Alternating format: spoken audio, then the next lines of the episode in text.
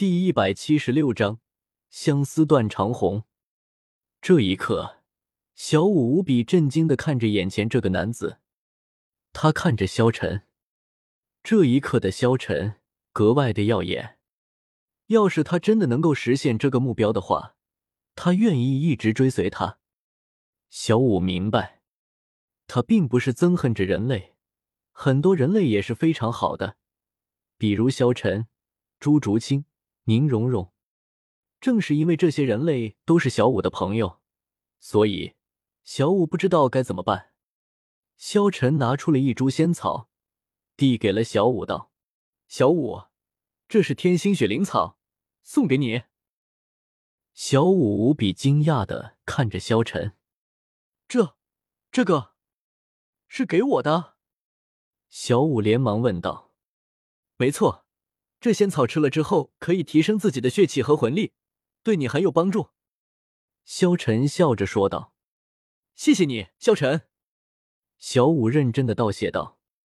之前他和萧晨之间并没有走得特别近，虽然在心底他已经将萧晨当做一个重要的朋友了，但是他知道萧晨喜欢的只有一个人，那就是他们的主上古月娜。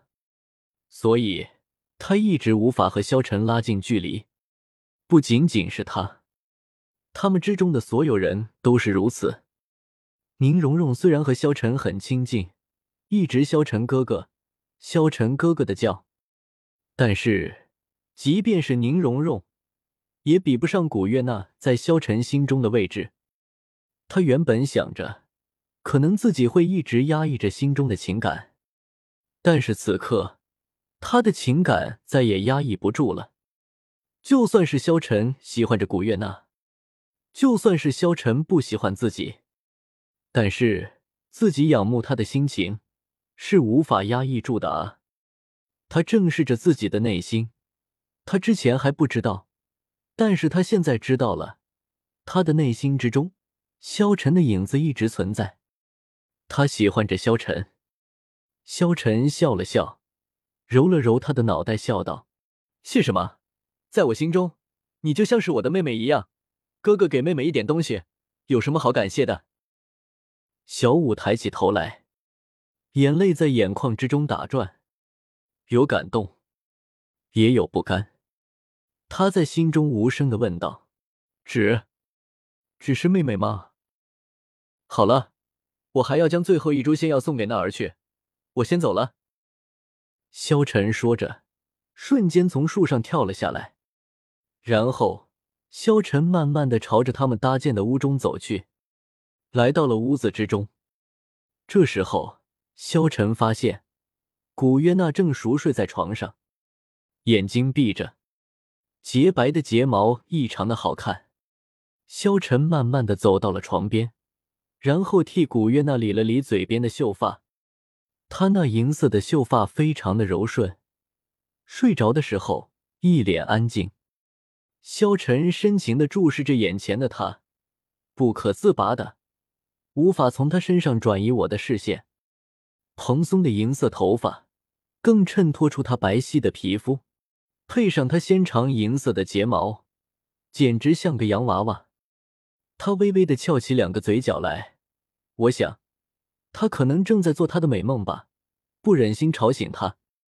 灿烂的阳光透过窗帘洒在他的脸上，萧晨用手轻抚贴在他嘴边的几缕银丝，他抿了抿嘴，仿佛还沉醉在他的梦里，有他在身边的感觉真好。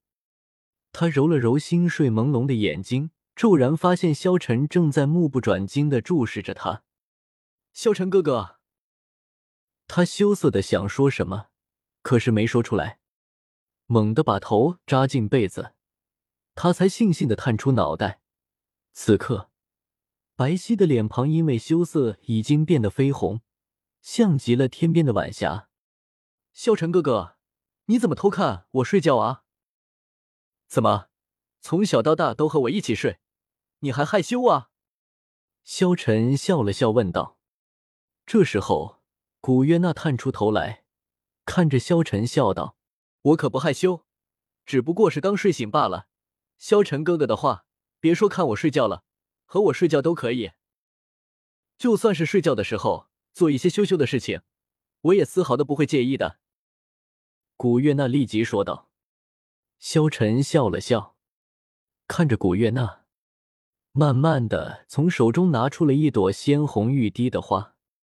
那是一朵看上去普通的白色花朵，花朵有巴掌大小，形似牡丹，没有草叶，根茎下连接着一块大石，那块石头通体乌黑，从唐三提着它的样子就能看出它的重量极其惊人。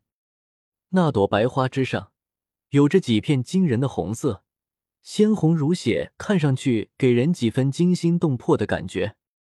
萧晨淡淡道：“那儿。”这是相思断肠红，乃是仙品药草中的神品至宝。而且，这花儿还有一个美丽的故事。什么故事？古约娜眨着眼睛，好奇的看着萧晨问道。